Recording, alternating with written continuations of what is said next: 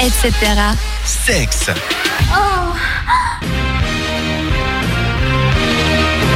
Et on va parler un peu de sexe avec toi, Karen. Exactement. Euh, les progrès technologiques ont amené un boom côté, jouets d'adultes. Euh, On le sait, la technologie nous permet des jeux, de l'interactivité, de l'immersion, du fun, etc., etc. Mais avec ça vient aussi quelques inconvénients. Euh, il y a quelques semaines déjà, on mettait en corrélation la sortie des films Fifty Shades of Grey avec une hausse des accidents de sextoy.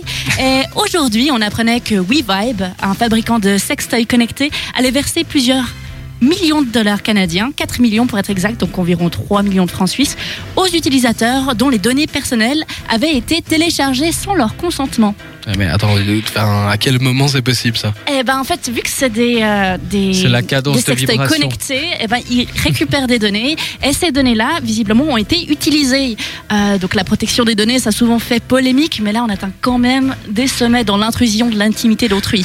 Ah oui, là c'est le cas de le dire, ouais. Au sens propre, ouais. Le fait que ces données euh, aient été révélées, euh, a, a été prises, ont été révélées à l'occasion de la conférence de la convention DEFCON en 2016.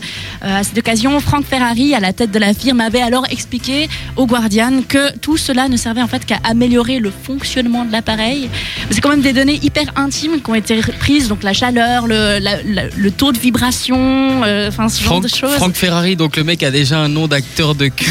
effectivement. En même temps, tu bosses dans le domaine, je pense qu'il faut avoir euh, peut-être un pseudo. Oui, c'est peut-être même son pseudo. Hein. En fait, noms peut-être qu'il s'appelle euh, Charles Dubois et puis que.